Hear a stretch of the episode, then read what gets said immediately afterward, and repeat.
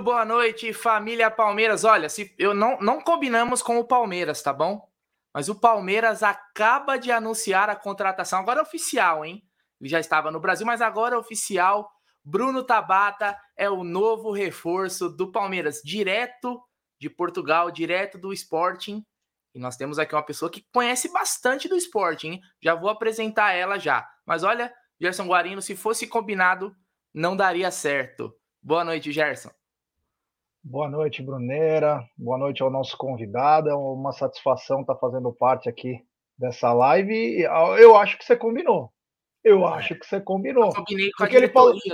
Ele falou para nós assim antes de começar a live, ó, calma que vai ser anunciado, calma que vai ser anunciado antes da live ou durante. E foi um minuto antes. Mas enfim, é. é uma satisfação aqui. Vamos falar bastante desse atleta, falar bastante de outras situações também que estão acontecendo no futebol mundial aí.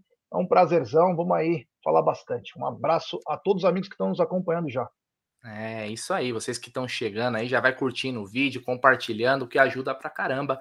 Bom, para falar do Bruno Tabata, nada melhor do que alguém que acompanhou o Bruno Tabata nos últimos anos. Não só no seu clube, mas também no futebol português. O Bruno Tabata, que já está há um bom tempo. Então, convidei aqui, é uma honra receber o João Castro, ele que é do podcast Esporte 160, um podcast de sucesso entre a torcida do Sporting. João, muito boa noite, seja bem-vindo aqui. Né? Mande seu boa noite aí para os adeptos do Palmeiras. Boa noite, Bruno. Boa noite, Gerson. Uh, boa noite aqui uh, aos Amici de 1914. Uh, é um prazer ter, estar aqui convosco, aqui para a torcida do Palmeiras, do Verdão. partilhamos a mesma cor, não é? É uma cor linda. Partilhamos aqui o verde. Um, e portanto tenho muito gosto em estar aqui neste vosso canal que tem muito sucesso e, e, vocês estão em grande, deixa-vos dizer, o Palmeiras está, está em grande, se calhar numa das melhores fases da, da, história de Palmeiras e portanto é com todo o prazer que estou aqui para falar não só do Bruno Tabata, falar um bocadinho da Bel, falar do Palmeiras, do que quiserem perguntar e do que eu conseguir responder, claro. Ah, vamos perguntar também dos miúdos, porque aprendemos muitas palavras aí do português de Portugal com Abel Ferreira, né? É então nós já né? Já estamos um pouco familiarizados aí. Então, se tiver alguma outra palavra, a gente vai entender porque coletiva do Abel aqui, João, é uma verdadeira aula. A gente para para assistir, a gente pega uma pipoca e se diverte porque o Abel é uma figura. Então, queria dar uma boa noite para todo mundo que está chegando, pedir para você ir compartilhando, que é uma live muito bacana. E como eu acabei de falar, Bruno Tabata acabou de ser oficialmente é, é, anunciado pelo Palmeiras como um novo reforço, ele que chega ali talvez para ser o substituto do Gustavo Scarpa no próximo ano, para compor, mas eu vou querer saber muito do João, porque o João acompanhou o Bruno Tabata no Sporting. E eu quero saber se a torcida do Sporting ficou feliz, se ficou triste, se achava que vendeu barato, se vendeu caro. Muitas informações. G, Palmeiras estava conversando aqui antes da gente já começar a falar do Bruno Tabata. Palmeiras venceu ontem o Goiás, né? Conseguiu é, uma bela vitória, se distanciou no Campeonato Brasileiro, recebe agora um reforço. Momento do Palmeiras empolga. Ah, momento do Palmeiras é empolga, empolga muito, né? Nós estávamos um pouco aflitos, apesar do Goiás ser um time de meio para baixo da tabela, mas nós sabemos que agora a luta para os times não caírem para a segunda divisão é muito forte. Então a pontuação tende a não ser tão alta de quem está lá em cima, vai fazendo uma manutenção aí. Então nós estávamos preocupados. E o Abel ainda preferiu é, dar uma poupada em alguns atletas, né? Então a apreensão um pouquinho antes da partida foi maior. Porém, com grandes atuações é, dos nossos ex-miúdo, Gabriel Menino, Mike muito bem, é, Dudu, dentre outros, né? É, o Palmeiras conseguiu fazer uma grande vitória e não jogou um balde de água fria ainda no, nos seus concorrentes. Mas o mês de agosto promete fortes emoções, onde vamos encarar pelo menos os três abaixo na tabela é, do brasileiro. Então promete, promete fortes emoções no mês de agosto aí. Eu, olha, a confiança aumentou, mas ao mesmo tempo temos que ter foco, como diz o, o nosso querido Abel Ferreira. E, cara, todos somos um. É isso aí. Esse tempo que eu pedi pro Gé dar essa enrolada era para colocar isso aqui na tela. Ó. Ah, é, então tá aí, ó, oficialmente mostrando para todo mundo. Bem-vindo, Tabata. Palmeiras contrata Bruno Tabata, ex-Sporting, com passagens pela seleção brasileira e de base. Então tá aí, agora é oficial. Ele que chega aí com um contrato de quatro temporadas. Mas já enrolamos, já mandamos recado, já mandamos boa noite pro chat. Agora eu quero saber dele, ele que está aqui por isso. João, vamos começar pelo começo. Bruno Tabata chegou no Sporting via Portimonense. Né? Se certo. destacou lá, o Sport foi contratar. Nós aqui do Brasil não conhecemos quase nada do Tabata. Ele é bem jovem para o futebol português. Como vários miúdos do Palmeiras estão indo agora, emprestados para ganhar experiência. Mas nos números do Tabata, né, de jogos, gols, assistências no Sporting, a gente olha, opa, não agrada. Olhando só os números. Só os certo. números. Os números são frios. Aí a gente pode fazer análise em cima disso. Como foi a passagem do Bruno Tabata? Começando, se você chegou a acompanhar ele no Portimonense e a chegada dele ao Sporting. Depois a gente vai discorrer sobre tudo, técnico e tal. Mas como foi a passagem dele antes do Sporting? Você chegou a acompanhar ele antes no Portimonense? Sim, Sim um, aliás, os adeptos em Portugal que gostam de futebol conhecem quase todos os bons jogadores. O Bruno Tabata veio com, um, com algum cartaz por ser da seleção base do Brasil um, chegaram ao Portimonense, chegam muitos jogadores brasileiros ao Portimonense, muitos de qualidade. Por exemplo, o Lucas Fernandes, que está, que está agora no Botafogo também. Um, e portanto o Portimonense tem essa relação com o Brasil e vai fazer scouting muitas vezes ao Brasil. Um, o Bruno Tabata apareceu uh, no Portimonense com um papel preponderante, era um jogador com, um, com grande capacidade de último passe, é a sua melhor característica no Portimonense. Não marcou assim tantos golos, mas era um jogador muito importante na, na, dinâmica do Portimonense, e ele e o Lucas Fernandes, e eram as mais-valias do Portimonense. Houve uma época que realmente eram as mais-valias, e depois mais o, o avançado, ou, como vocês chamam, o ponta-dança, ou o delanteiro aí um, do Portimonense, mas a verdade é que foi sempre um jogador muito, muito importante na dinâmica do Portimonense. A passagem para o Sporting, um, nós temos aqui um treinador, o nosso treinador é o Ruben Amorim, treinador do Sporting. E o Ruben Amorim tem uma filosofia de jogo muito própria e trouxe para o Sporting essa filosofia do jogo muito própria. Mas o Sporting, se calhar também como o Palmeiras, também teve muitos anos sem ganhar títulos um, e depois o Ruben Amorim conseguiu trazer ao Sporting essa qualidade e um estilo de jogo um bocadinho diferente, muito uh, também o, o, que o Abel está a, conseguir, está a conseguir fazer, ou conseguindo fazer, como vocês dizem, e no Brasil, tornou o Palmeiras uma equipa muito competitiva e que briga para todos os títulos. E, portanto, o Ruben Amorim conseguiu trazer isso. Agora, para conseguir isso, até mais do que aqui, uh, mas aqui também é, é importante, é preciso ter um elenco com alguma profundidade, ou seja, com, com capacidade e com talento, não só no 11 titular, no 11 de base, mas depois no próprio plantel. E era isso que um, faltava muito ao Sporting um, nos primeiros tempos, e foi isso conseguido por Ruben Amorim, ou seja, conseguimos trazer sempre jogadores que vieram aportar, trazer mais qualidade, e o Tabata veio trazer essa qualidade.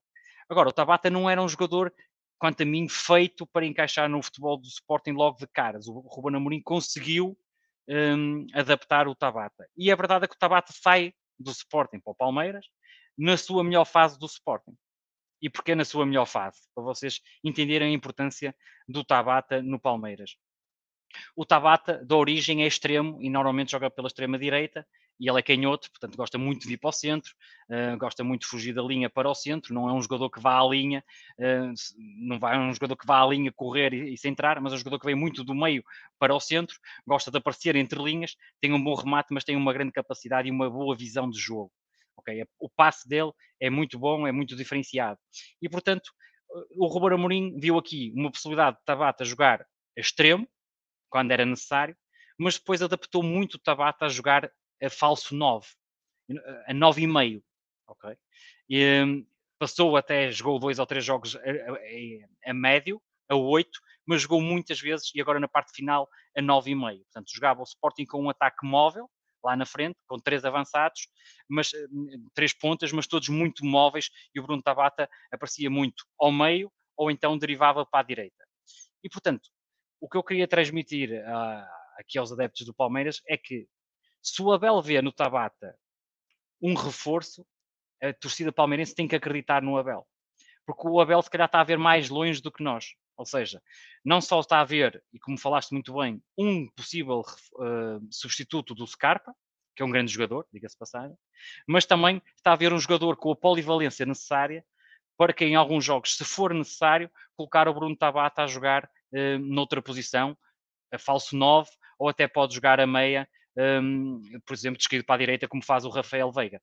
E, portanto, uh, é, o Bruno Tabata vai trazer isso ao, ao, ao, Palmeiras, vai trazer a polivalência em que pode jogar em três posições e, portanto, é, é, acho que é importante, porque se nós nos queixamos aqui de um calendário às vezes um, demasiado longo e com muitos jogos, aí no Brasil, meus amigos, é muito, é muito mais, é Libertadores, é Copa, é Campeonato, é Brasileirão, portanto, é, vocês têm muitos jogos, às vezes muito seguidos, e ontem o, o Abel um, já fez um misto na equipa, até por causa do jogo que vocês vão ter com o Galo aí no vosso estádio para, para decidir a Libertadores, para passar à próxima fase, e portanto eh, é importante ter jogadores com essa qualidade no plantel para ir rodando. E portanto é muito assim que eu vejo a, a ida do Tabata para, hum, para o Palmeiras. O Avel viu um bom jogador, com muita técnica, com, ter mais capacidade de trabalho desde que trabalha com o Ruben Amorim no Sporting, defende melhor do que o que defendia no Portimonense, é um jogador mais coletivo, é um jogador mais completo nesta altura e é um jogador polivalente. E eu acho que um, temos que confiar no Abel, no professor Abel, porque ele tem trazido realmente bons resultados para o Palmeiras. G, você viu que ele já deu um resumão aí com bastantes informações né, sobre o Bruno Tabata. Faça uma pergunta aí para o João Castro. Aproveite do nosso convidado, porque olha, como eu falo, bateu certinho o horário do anúncio do Bruno Tabata, a live com o João. E aqui a gente vai aproveitar. Depois eu vou pegar algumas perguntas aqui do nosso chat. Já tem mais de 650 pessoas assistindo. Então, dedo, deixa o dedo no like aí, compartilha, fala assim: ó, estamos com alguém que entende do futebol português como poucos no Amit. Então, vem para a live, chama os amigos palmeirenses. G, a pergunta é sua. Você tá mudo. Aí. Eu queria, eu queria perguntar para o João o seguinte: ele, ele, ele falou que o, que o Tabata é um extremo, né? E que principalmente ele gosta de jogar pelo lado direito. Quando eu vejo um jogador, o biotipo dele, né? É, jogando pelo lado direito, com a perna canhota, inclusive eu sou canhoto também, eu lembro muito do Robin. Eu lembro muito do Robin holandês. Porém, as informações que chegaram para nós é que o Tabata não é um velocista é verdade. Não, não é. É verdade, então, não é. É verdade, não é. Ah, o que eu queria saber de você, João, se a gente pudesse, que nem existe na NBA, quando um jogador sai do draft e os caras fazem uma comparação, não que vai jogar igual, mas o que lembra. O que quem o Tabata lembra é, quando ele tá com a bola, quando ele tá sem bola? Qual é o tipo de jogador que ele lembra, assim, pra gente tentar é, começar também uma situação, porque você falou que ele joga até como falso 9, que ele tem uma Sim. versatilidade, mas eu ainda não consegui entender é, quem ele lembra realmente jogando. Olha, é, é uma excelente questão, Gerson. Isto porquê? Porque normalmente quando se fala em extremos, nós pensamos sempre num jogador muito rápido, não é? Um jogador muito de, de drible, eh, de muita velocidade, de muita procura de um para um. O, o, Tabata tem uma finta curta, ok? Não é uma finta curta, joga muito bem em, em espaços curtos, um, puxa realmente muito a bola para, para, para, para o centro. Um, eu acho que a capacidade de associação, de tabular, de, de, dar apoios ao avançado ou de isolar o avançado com a sua qualidade de passe, acho que é o que define o Tabata. Tem um bom remate, Gerson, o Tabata tem um bom remate, remata bem, portanto, se derem a oportunidade, o Tabata remata bem.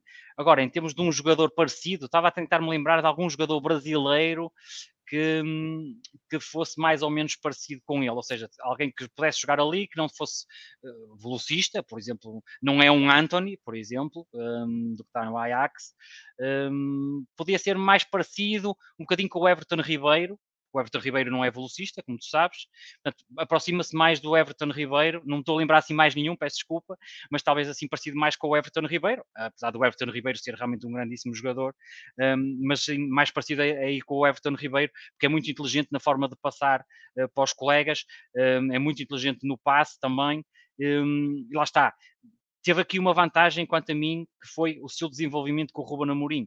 Era um jogador que uh, defendia pouco, não sabia pressionar, um, os timings da pressão alta que fazia um, não eram os ideais, e eu acho que com, com a sua passagem pelo Sporting é um jogador mais completo, ou seja, será mais fácil para o Abel, e, e depois podemos analisar o, o, Palmeiras, encaixar o Bruno Tabata pela versatilidade, mas não é claramente um jogador que vá fazer grandes correrias, que vá fazer grandes sprints, que vá tentar sempre puxar a bola para a linha, não.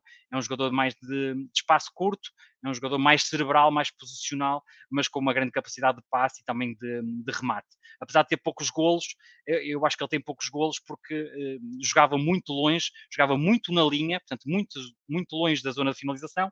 No Sporting, por exemplo, uh, na posição uh, falso 9, até acabou por marcar agora na, na última fase e agora na pré-época até que custou marcar golos, porque realmente ele ali a aparecer dentro da área uh, finaliza bem e, portanto, temos aí uma mais-valia para o Palmeiras, é que pode ser aproveitado nesse, nesse estilo e se, se aparecer ali chance, ele, ele remata bem. E, portanto, é um jogador com mais finalização do que o que era no Portimonense, porque jogava muito longe da baliza. Bacana, é não, uma boa referência, né? O Everton Ribeiro teve dois grandes anos no Cruzeiro, é, teve dois grandes anos a, agora no Flamengo, agora está numa decrescente natural também, tem, já está com uma idade um pouco mais avançada, mas continua sendo um grande jogador. E teve um amigo aqui, João, desculpa me alongar, Bruno. Força. Só, só pelo seguinte, teve um amigo aqui, até agora queria tentar até achar aqui, ó, o Renato Tuon, ele disse o seguinte: guardadas as proporções, hein, João? Só para a gente tentar. Claro, sim, sim, sim, Por cair ao lado direito. No Manchester City ele faz a mesma coisa, trabalhar muito bem a perna esquerda. Eu não tenho referência do Tabata, então eu não posso falar. É, ele lembra em alguma coisa o Bernardo Silva? Uh, lembra, na, no toque de bola lembra, lembra um pouco o Bernardo Silva, embora o Bernardo Silva seja um jogador superior ao Tabata, não há, não há dúvida sobre, isso, né? Uh, até o Everton Ribeiro acho acima uh, do, do, Tabata, para que fique claro, e para as expectativas dos palmeirenses. Mas, mas a verdade é que, em termos de qualidade técnica, o Tabata tem uma grande qualidade técnica no, no pé esquerdo, ganhou muita competitividade lá está, a ser treinado por Ruben Amorim, era daqueles jogadores que, por exemplo, uma das coisas que eu gosto de ver do Palmeiras é a reação à perda de bola, Portanto, todos os jogadores, quando perdem a bola, fazem rapidamente uma reação à perda de bola. O Tabata, quando chegou ao Sporting, não tinha essa reação à perda de bola. É? No Portimonense, era uma estrela e, portanto, pouco corria para trás. No Sporting, não. Tanto que no Sporting, e para vocês verem um, essa, essa evolução de jogador para se tornar um jogador mais completo, o Ruben Amorim chegou a utilizá-lo a número 8 ok? E jogando na posição número 8 tens que defender, não é?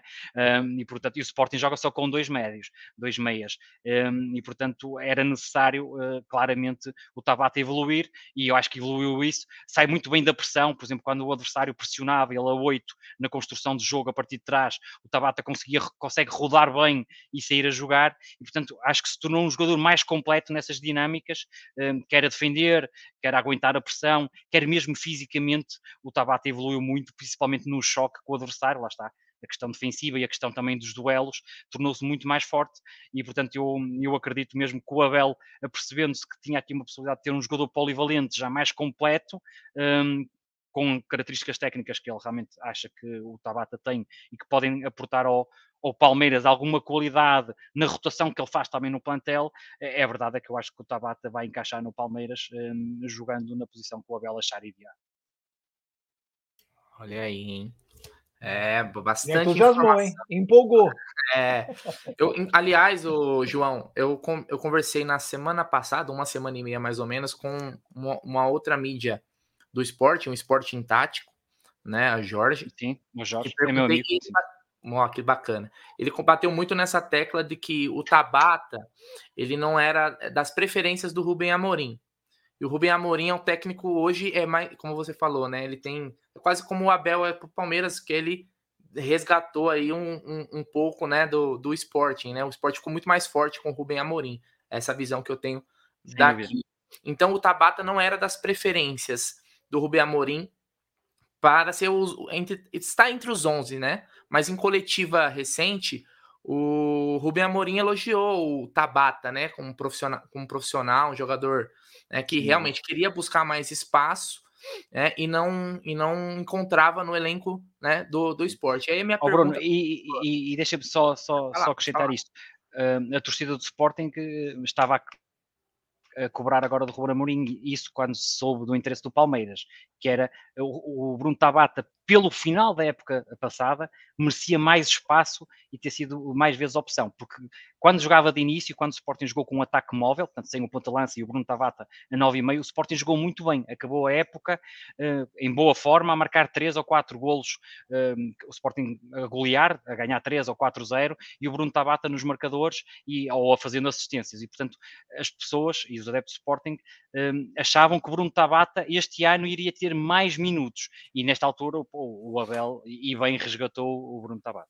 É, isso que eu ia Desculpa, perguntar. Não, é, a minha pergunta era exatamente isso. Qual era, é que vocês estão, óbvio, obviamente, conversando o tempo todo com torcedores, com os adeptos, a, a visão da torcida, né, da torcida em relação ao Bruno Tabata. Vocês enxergaram aí é, como um, um, negócio justo em relação aos, aos valores? Dizem em torno de 5 milhões de euros. Eu sei que tem uma questão de porcentagem do, do Bruno Tabata. Como a torcida do, do Sporting encarou esse negócio? Como um bom negócio ou não? Achou que o Palmeiras passou o pé no Sporting aí?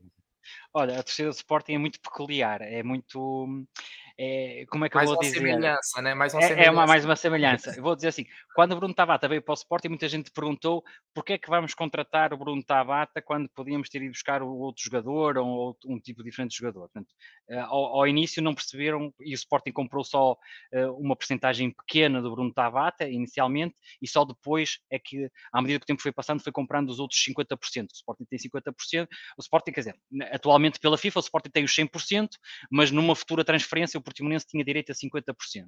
É assim as regras da FIFA. Um, e, portanto, o Sporting, o Portimonense tem direito a 50% da, do valor da, da transferência.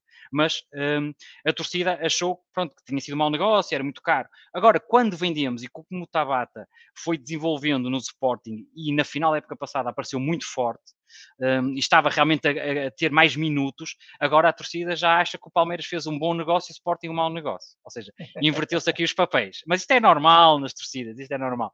E portanto, agora já está toda a gente a criticar. Um, é verdade é que o Sporting, e posso-vos dizer, o Sporting vai receber a, totalidade do valor. Eu não sei que acordo foi feito com o Portimonense, mas terá sido feito algum acordo. Portanto, provavelmente o Portimonense vai manter uma porcentagem de uma futura venda. ok? Portanto, o que irá acontecer normalmente é o Sporting vai receber os 4 milhões e meio mais os 500 mil, que é o que se fala de bónus, mas que acho que são bónus um, concretizáveis, um, e portanto faz os 5 milhões. Um, o Sporting não vai dar os 50% ao Palmeiras, algum, ao, ao, Palmeiras, peço desculpa, ao Portimonense, algum acordo foi feito, mas o Portimonense irá ficar com uma porcentagem de uma futura venda do Bruno Tabata. Isto também é, é se formos ver, o empresário do Bruno Tabata é o Deco, o Deco tem boas ligações com o Portimonense, claramente ligações com o Brasil, que ele é brasileiro, além de português, e portanto aqui foi feito algum tipo de acordo, e portanto a transferência é assim para os do Sporting, o Sporting acaba por não perder dinheiro com o Bruno Tabata, acaba por não ganhar, um, podia ter, ido, ter dado mais um, minutos a Bruno Tabata, que eu acho que merecia, uh, principalmente pelo que tem feito. O Palmeiras resgata um bom jogador. Uh, estavam aqui a falar no chat do Lucas Lima. Ok, o Lucas Lima também é uma comparação interessante, Gerson. Um, Meu Deus. É, também é uma comparação interessante, um, mas, um, mas acho que o Bruno Tavata vai, vai dar certo no Palmeiras e muito porque eu, pelo aquilo que eu digo. Se o Abel escolheu o Bruno Tavata é por uma razão. Não acho que tenha sido mais ninguém a escolher. Uh, pediu ali um reforço e pediu alguém para as ideias do jogo do, do Palmeiras. Percebeu que Bruno Tavata 5 milhões não acho que seja, não seja caro para um jogador que ainda tem esta idade e, portanto, que possa dar essa qualidade ao Palmeiras em uma, duas ou três posições, e eu acho que isso foi fundamental para a escolha de Bruno Tavares. João, falar, é, duas coisas. Primeiro, o Marada, Diego Marada, que é um, um inscrito nosso do canal, ele acompanha futebol de tudo que é lugar do mundo, né? E ele mandou um recado para você. Ele falou o seguinte, ó. Fala para o João que eu lamento, mas estou torcendo para o Gart não ir bem e o Palmeiras também comprar no futuro. Olha, para já, um, um abraço. Qual, qual, é o nome do. Diego Marada. Ah, Diego, um grande abraço. Já percebi que percebes futebol. Um, o Gart é, é realmente um grande jogador, é uruguaio, muito jovem. Veio para o Famalicão, para Portugal ainda novo, e o Sporting viu ali um, um grande jogador, um, um meia, um volante, uh, muito interessante. E a verdade é que o ano passado o Gerson, o Gart roubou o lugar ao Palhinha, um, tanto que o Palhinha agora está no Fulham na Premier League e foi considerado até o jogador está, tá na equipa da semana da Premier League, mas a verdade é que o Ugarte roubou-lhe roubou-lhe o lugar durante muito tempo, a época passada, e portanto eu percebo o desejo, um, neste caso, de querer que ele vá bem no Sporting para poder ir para o Palmeiras, porque realmente é, é, um grande jogador. Eu gosto muito de jogadores uruguais, são muito combativos, mas o, o Garte, além de muito combativo, muito combativo, muita raça. Uh, a verdade é que também tem, tem muita técnica e é um miúdo que vai crescer muito e, portanto, fiquem atentos a esse nome. Qualquer dia dá o salto e sai do Sporting, mas isto é, é, é mesmo assim, é futebol. Nós João, falamos muitos. Oi, desculpa, desculpa. Um minuto. O João me mandou duas imagens e uma é do Bruno Tabata. Bom, Quando você quiser a imagem, João, você me sim, pede. Pode pôr, sim, posso colocar? Pôr, então? uh, sim, pode. Peraí, deixa eu tirar essa, essa legenda essa é outra, aqui. Né? É, eu vou colocar, eu vou colocar a segunda aqui. É isso. É, Pronto, essa daqui. Um, claro, isto, estes dados aqui um, são feitos em data scouting, ou seja, são retirados de uma plataforma, depois nós transformamos os dados com inteligência artificial e com programação em Python, por um amigo meu, o Pedro, e colocou aqui. A questão aqui é que nós, eu normalmente, para todos os jogadores de Sporting, eh, nós fazemos este, no Sporting 160, fazemos este radar, que dá logo uma perspectiva do que tipo de jogador é que é e de onde é que ele, o que é que ele é melhor. Como o Tabata não jogou assim tantos minutos uh, a época passada, e atenção, que aqui só estamos a contar minutos quando ele joga à ponta, ok? Só quando jogou a ponta, portanto são 497 minutos. O que, o que nós podemos ver aqui é que Bruno Tabata, um, em 90 minutos, portanto, em 90 minutos ele faz 0,54 golos, okay? não chega a fazer um gol, faz meio gol, pelos 497 minutos a dividir pelos golos que ele fez, dá 0.54. De remates, ele por jogo estava a fazer 2.4 remates por jogo, um, depois aqui em dribles, 5,4 remates, oh, lá está. Apesar de não ser um jogador driblador, é um jogador que tem uma grande capacidade também técnica e consegue driblar, apesar de ser fintas curtas, ok? Assistências ele estava a fazer em média 0.20 por jogo, um, podemos ver ali, é, passos curtos, uh, também cruzamentos, lá está o ele cruza bem, o Tabata é um jogador que cruza muito bem, há que dizê-lo. E depois ali há uma parte também defensiva que, que eu acho que é interessante vocês uh, analisarem. Ele estava a fazer 16 desarmes defensivos, lá está aquele crescimento que eu falei, ele num jogo e para um jogador que joga a ponta fazer seis desarmes defensivos é, é, é bom, é bom uh, para um ponta, e em recuperações de bola ele recuperava uh, em 90 minutos 2.5, e portanto uh, cruzamentos eficazes, podemos ver aqui também uma porcentagem elevada, portanto Bruno Tavata tem na capacidade de passe, tem na capacidade de, de, também de remate, ele remata bem, tem, tem, tem drible, mas cresceu muito como jogador, também no aspecto defensivo, porque se compararmos com outros pontas, não tem tantas recuperações de bola, ou, ou pode não ter tantos duelos defensivos ganhos, e isso cresceu muito com, com, com o Ruben Amorim, e sei que o Abel uh, adora isso nos jogadores, que é o trabalho defensivo, a reação à perda, um, a pressão alta quando é necessária ser bem feita, e portanto o Bruno Tavata nesse aspecto já está trabalhado por Ruben Amorim e foi entregue assim agora ao Abel para continuar esse trabalho. Hoje é uma coisa que o João comentou mais de uma vez aí, né, dessa questão. Parece que o Bruno Tabata é um jogador multifunções.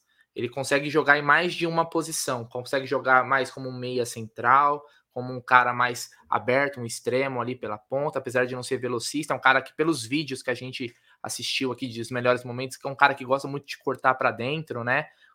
Jogar do lado direito, cortando com a perna esquerda para o meio, né? E até como um camisa 8. É, é, o tipo de jogador que o Abel gosta, né, Gê? Um cara que um mais de uma função. O, o, Abel ele gosta de jogadores assim, versáteis, né? Não à toa o Rony se deu tão bem com o Abel, porque o Rony é um cara que ele é o, o centroavante, mas ao, ao mesmo tempo ele é o primeiro volante do time, né, Gê? É, é, o Rony é, um, é uma hora é exemplo né, do que é um multijogador, um jogador é, jogadoraço, né? Um jogador espetáculo. Inclusive o Abel brinca na coletiva ontem e falou: espero que o Klopp não tenha visto o Rony. É, porque o Rony ele é simplesmente espetacular. Eu queria fazer duas perguntas pro, pro João, que é o seguinte: uma do Williams, aqui, um inscrito nosso, que ele pergunta quais são os pontos fracos do Tabata que você viu nesses anos de esporte. E eu quero emendar o seguinte: nós tivemos alguns números que me chamaram muita atenção, por ele ser um cara do último terço do campo, o número excessivo de cartões. Seria porque ele volta muito para marcar? Seria porque ele é nervosinho? Então, os pontos fracos e por que tanto cartão desse atleta? Olha, um dos pontos fracos que eu notei logo no Tabata um, é, era realmente a sua condição física. Pareceu-me sempre um jogador muito pesado quando, quando estava no Portimonense. Um, depois, quando chegou ao Sporting, mudou completamente. Até a própria fisionomia do jogador está muito mais magro. Um, Nota-se hum. isso, ok? Depois, era um jogador que não tinha velocidade e não tem velocidade de ponta. Portanto, isso aí notava-se várias vezes quando os colegas procuram a profundidade um, e não é um jogador com essa capacidade de, de ir para cima em, em, em, velocidade, é realmente na finta curta. Portanto, esses são dois aspectos que eu notei logo como pontos fracos do Tabata. E depois era o aspecto defensivo. Quando ele chegou, o Tabata realmente no aspecto defensivo deixava muito a desejar e, portanto, eu percebia porque é que não era uma opção inicial no elenco oficial do, do do, do Mr. Amorim. Um, depois, uh, um dos aspectos que tu falas dos cartões, é assim, um, o Bruno Tabata o ano passado foi expulso injustamente duas vezes, um, pelo menos. Uh, e, e, era um cara que protestava bastante por causa disso, foi injustiçado, mesmo com o VAR aqui, e como vocês têm aí também, aquilo ia ao VAR e tudo, mas acabaram por, uh, por ser injustiçado em, em, vários jogos, o Bruno Tabata, mas é um jogador que agora trabalha muito defensivamente. E, portanto, alguns amarelos do Bruno Tabata um, é muito uh, à custa de, lá está, quando perde a bola, a reação à perda, vir atrás do jogador com a bola, depois fazia falta e, e levava o, o, amarelo. Portanto, era muito pela reação à perda, o que foi evoluindo. Um, aqui podemos ver, ele está completamente fitness, ou fit, está ali mesmo, está, está, está magro, está, reparem a fita curta, eh, a qualidade técnica do Tabata, a maneira como ele roda, lá está, a, a sair de pressão Uh, aí está mais um lance. Uh, lá está o pé esquerdo, o pé esquerdo para, para o passe, como vocês estão a ver. Um, aqui, reparem, ele já estava aqui a 9. Está, está, aqui dentro da área a cabecear. Não é um ponto forte o cabeceamento, ok? Mas, uh, mas apareceram 9. Lá está, a puxar para dentro, remate. O remate é sempre. Ele tem um bom remate, lá está, a finta curta para o meio, a distribuição, conforme eu caracterizei. Reparem neste passe, um, que foi maravilhoso neste, neste, neste jogo. Uh, lá está, ele sai, mais uma vez, não, não se esperem grandes correrias, mas qualidade técnica individual tem, tem, tem para dar e vender. Lá está a posição, a, olha a 9, vendo, a 9. Vendo os vídeos, vendo os vídeos a gente fica empolgado, né? Mas é os vídeos dos melhores momentos, né, João? Claro, claro, claro. Mas é, é verdade, mas tens aqui uma vantagem, Bruno, é que ele não jogou assim tantos momentos. Portanto, não é? Como os momentos são menores, está aqui mais qualidade, mais, mais um belo gol, repara. E era aqui, era nesta fase em que Tabata estava a jogar mais vezes que nós achamos, e os adeptos de Sporting, uh, insatisfeitos pela, pela, sua, pela sua partida, porque era na melhor fase do Bruno Tabata, claramente, no Sporting. Uh, lá está. Pá, a qualidade técnica e de remate, naquilo que eu vos tinha dito, não falha. Uh, aquilo que eu descrevi como, como jogador é, é, é, é o que vocês vão realmente ter muito mais confiante também, Gerson, daquilo que me perguntaste, um dos pontos fracos. Sentia que ao início era muito, não tinha muita confiança, até pela sua capacidade física, não estava, não estava ainda no melhor, portanto, faltava ali alguma confiança. A partir do momento que a, que, que a confiança aumentou com os golos, com as entradas em campo, um, e, e, depois com a confiança de todo o elenco no, no Bruno Tabata, é verdade. E, e, mesmo quando ele começou a jogar a 9,5, notou-se no Bruno Tabata outro estímulo para jogar no Sporting e, e vê-se pela qualidade técnica em muitos jogos. Um, e por isso é que eu acho que também merecia mais minutos do que o que teve. Por exemplo, este passe que, que deu gol contra o Benfica, contra o nosso grande rival, um, a sua capacidade de associação. Isto aqui ainda foi na primeira época, agora já estamos a ver pelo Brasil. Isto, se eu não me engano, é o torneio de Toulon, Posso estar enganado, mas acho que isto é o torneio de Toulon. Isso mesmo. É isso? Pronto. É o isso torneio mesmo. de Toulon. Aqui no Portimonense, tem a qualidade, mas ele jogava muito na ala. E aqui no início do Sporting também, reparem, ele aqui jogava muito na linha. Eu acho que o Tabata tem que jogar muito mais perto da, da grande área. E depois já é vamos falar aqui. A capacidade dele, né? É a capacidade dele de rematar, como vocês já viram, não é? Gerson, se puseres o Tabata a jogar sempre na linha, ele vai ter poucos remates por jogo. Se puseres ali próximo, a característica dele, uma das melhores, lá está o cruza, também aqui o cruzamento, ele cruza bem, aqui até foi de trivela, mas ele cruza bem. Eh, ele é, também batia livros. muito habilidoso, né? Ele é, com a bola nos pés, ele é, parece ser muito habilidoso habilidoso é. No Portimonense jogava muito, muito afastado da baliza, também o Portimonense é uma equipa mais pequena, mas jogava muito na linha. E no Sporting ao início, quando ele começou a jogar muito também a extremo, mas na linha, obviamente que os adeptos não gostavam muito porque queriam mais um avanço, queriam um ponta mais velocista, mais desequilibrador. À medida que o Sporting também evoluiu, um, ou melhorou nas suas dinâmicas, aproximou o Tabata da baliza, as coisas foram acontecendo. Eu acho que o Abel viu bem isso, porque realmente em termos de qualidade de remate, tem uma excelente qualidade de remate. Aliás, as imagens provam por si um, a capacidade de remate do, do Tabata e, as fim tem espaço curto. Foi exatamente aquilo que, que eu descrevi o Tabata, é esta capacidade. Eu gostei muito, por exemplo, do Tabata a 8, Gerson e Bruno. É. Ele jogou dois jogos a 8 do Sporting e eu gostei muito. Porquê? Porque as equipas pressionavam bem o Sporting e o Sporting muitas vezes tem dificuldade em sair de trás pela pressão feita. E o Tabata jogou esses jogos e, eh, e como tem esta capacidade técnica e finta curta, ele conseguia livrar-se do adversário e, portanto, queimava ali uma linha de pressão, lá está. Ele aqui até acho que já estava a jogar a, a, a 9,5, eh, mas a vir buscar o jogo quando o Sporting tinha dificuldades na construção e ele tinha esta capacidade, lá está. Ele tendo a bola uh, e respirando confiança, é, é, é, é, um, é um bom jogador, sem dúvida. É, o, o, João, o Palmeiras tem dois canhotinhos aqui que vem fazendo muito sucesso nos últimos Sim. três anos, que é o Gustavo Scarpa e o Rafael Veiga. E ambos não Adoro são velozes. Não é, são velozes, não. E não, não são, velozes, né? Mas tem a capacidade técnica acima de qualquer coisa.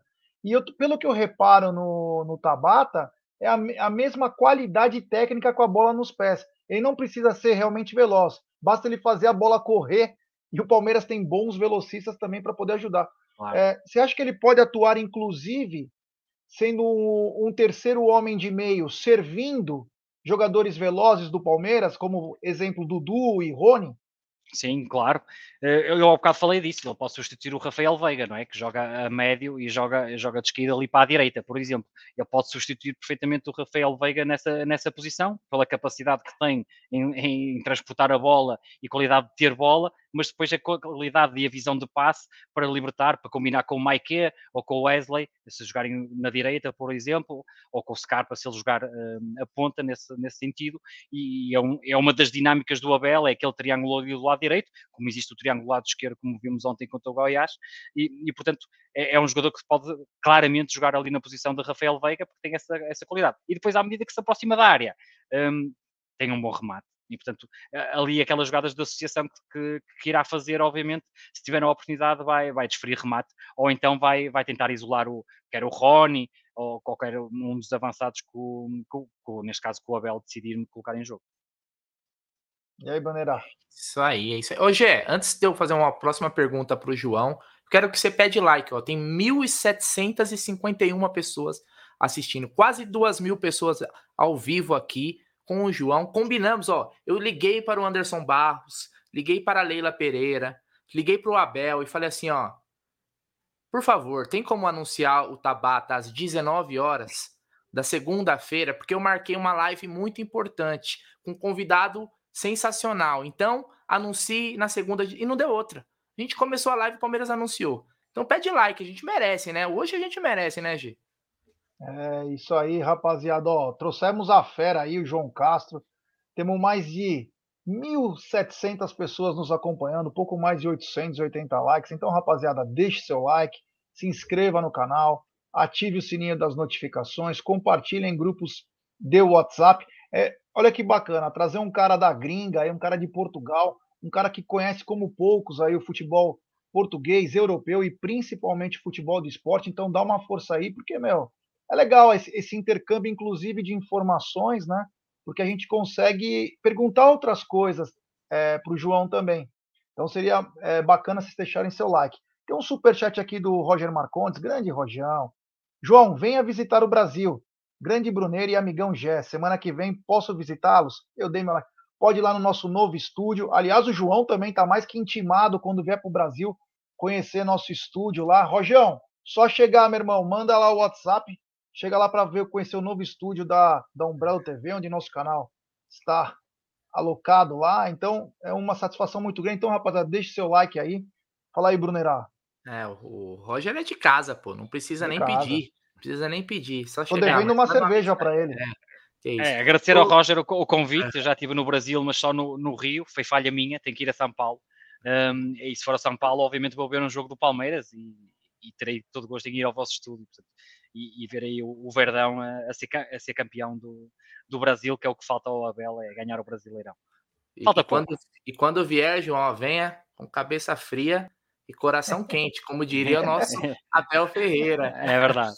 Uh, João, seguinte, você me mandou uma outra imagem aqui, sem ser essa, que já é com algumas informações, eu tô vendo aí de Palmeiras e Goiás. É, é. Quer comentar eu, eu, sobre essa imagem? Claro, claro que sim. Um, eu gosto de fazer, sempre fazer as análises de futebol e, e, e, gosto de vir preparado quando venho, quando gravo, com, quer seja na rádio, que faço rádio, quer seja, obviamente, no, no meu podcast ou quando faço scouting.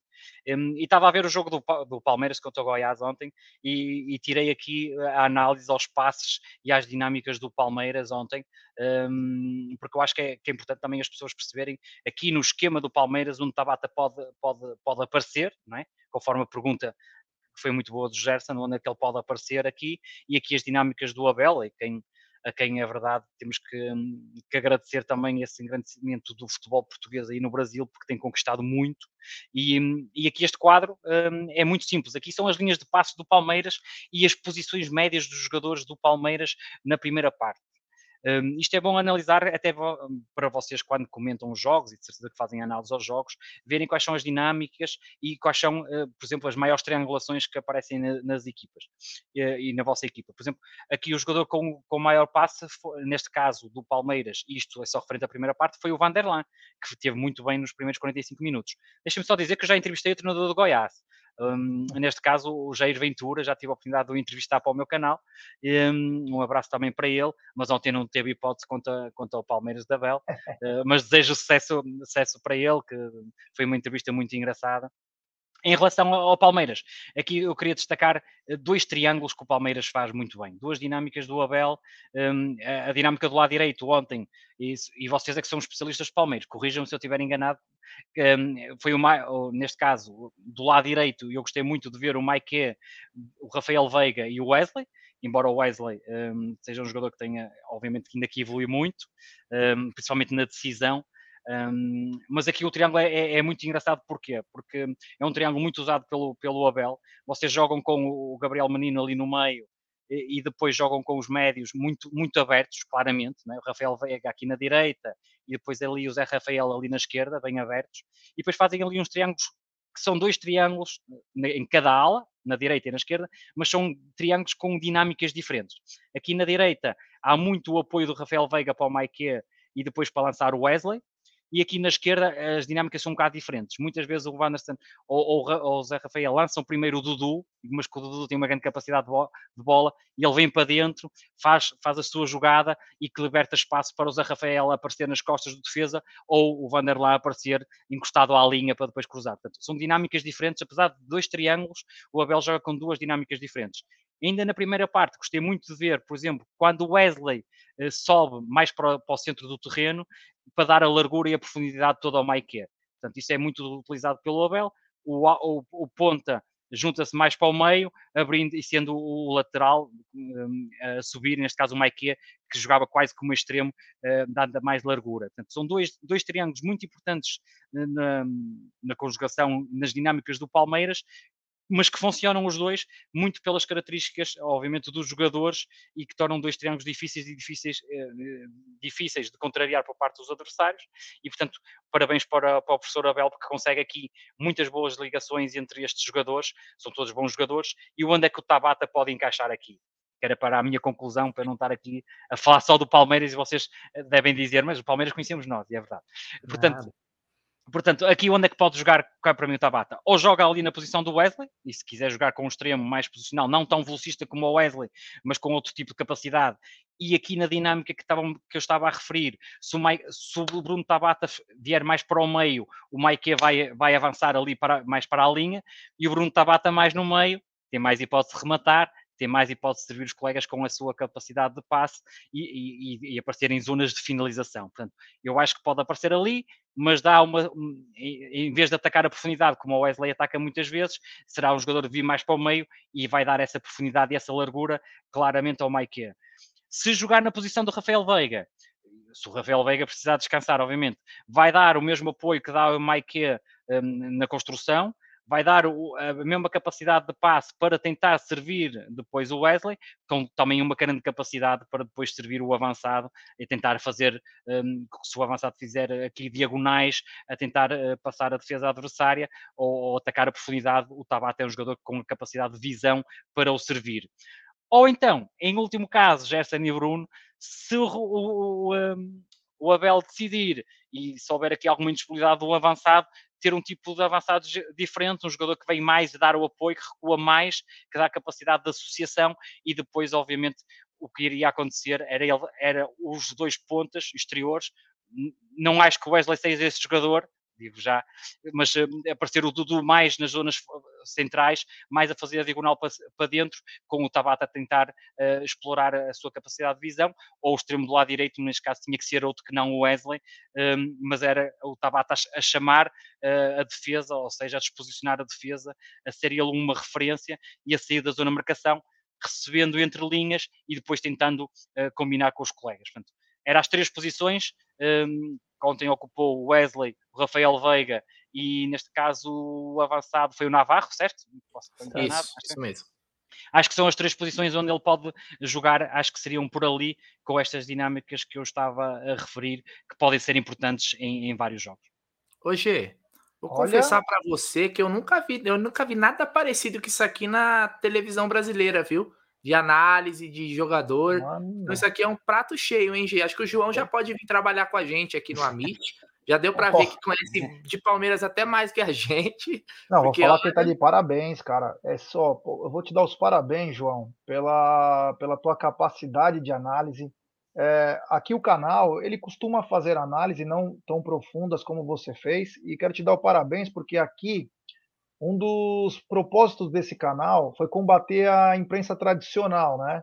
Que faz muita chacota sobre o Palmeiras. Aqui nós temos uma, uma turminha resumida a Flamengo, Corinthians e São Paulo. Palmeiras, que é o maior campeão do país, é sempre colocado para cá porque era time de colônia. Então, é, nós somos, sempre fomos tirados aí por todos os apelidos, por tudo que aconteceu na história do Palmeiras. E você fez uma análise aí que você coloca qualquer jornalista aqui no Brasil é, no chapéu. Então, parabéns, cara, sensacional e mostra que você não precisa morar no país para entender. Quando o Abel chegou no Palmeiras, isso eu conversei com o vice-presidente do Palmeiras, ele sabia o elenco inteiro, ele sabia tudo que os jogadores do Palmeiras faziam. Ele estava na Grécia pegando avião para vir para o Brasil. Quem me falou isso foi o Buozzi, porque quando ele chegou, o Abel estava tendo uma reunião com ele. E ele falou: Meu, ele sabia tudo. Ele sabia todos os garotos, ele sabia tudo. Então, quer dizer, isso mostra que o futebol ele é universal, o futebol é globalizado. E, ó, educação e sabe tudo de bola. Nossa, sensacional. Obrigado mesmo, porque é uma análise que é, ela não é rasa, ela tem fundamento. Ele fala até três lugares que o Tabata pode atuar. Então, eu acho que pensando nisso que a contratação do, do Tabata pelo Palmeiras, porque o Abel gosta de jogadores versáteis, que façam duas, três posições principalmente em momentos de dificuldade. Onde eu posso colocar esse atleta que já está no campo? Ele tem essa capacidade, o, o Abel, de fazer. Então, meu, parabéns, viu, cara? Obrigado, obrigado, obrigado a, a vocês, obviamente, pelo, também pelo convite e pelas vossas palavras. É, é um gosto estar aqui e, um, e, pronto, se alguma vez precisarem de alguma situação, uh, podem pedir, obviamente, uma análise ou um quadro técnico destes. Eu terei todo o gosto em, eh, em vos enviar para vocês depois poderem analisar e mostrar aqui para o vosso canal. Tem muita gente e um abraço para, para, para, para vocês todos, que é um canal enorme. E, portanto, se precisarem de algum quadro, alguma coisa, falem comigo. Ô, João, agora é o seguinte, falamos bastante de Tabata, sem enrolar, porque eu sei que é tarde em Portugal. Agora eu quero saber o seguinte: sua opinião sobre Abel Ferreira. Como é visto o trabalho do Abel Ferreira em Portugal? Né? Como, que, como que eles enxergam? Porque o, a, a moda de trazer técnicos portugueses começou com o Jorge Jesus no Flamengo em 2019. É Isso é um fato. A gente não tem como negar. Depois vieram vários portugueses. A, a, aliás, o Paulo Souza foi demitido há pouco tempo do Flamengo. Vitor Pereira está no Corinthians. O, o, Cuiabá, né? Acho que o Cuiabá tem um técnico, acho que é o Antônio Silva. Antônio Oliveira. Antônio Oliveira, técnico português, que já treinou o Atlético Paranaense. Depois Bom eu também vou querer, vou querer também Bom um pitaquinho. É, vou Bom querer técnico. um pitaco também. De, primeiro Abel, depois eu vou perguntar do Escolari, que é meu ídolo, viu? Scolari, okay. é. Então é o seguinte, como que é visto aí o trabalho do Abel na mídia portuguesa, dos torcedores? Existe uma vontade aí dos clubes portugueses de contratem o Abel, tá muito bem no Brasil. Qual é a visão aí de longe, né, do outro lado do, claro. do oceano sobre Abel Ferreira? O, o, o, Abel Ferreira foi jogador do Sporting, conforme vocês sabem, era lateral direito. Um, não foi um grande craque, o Abel não foi um grande craque. Era um jogador que esteve bem no Braga, depois veio para o Sporting, depois acabou a carreira e começou a treinar no Sporting B, ou seja, na equipa de reservas, podemos dizer, do, do Sporting.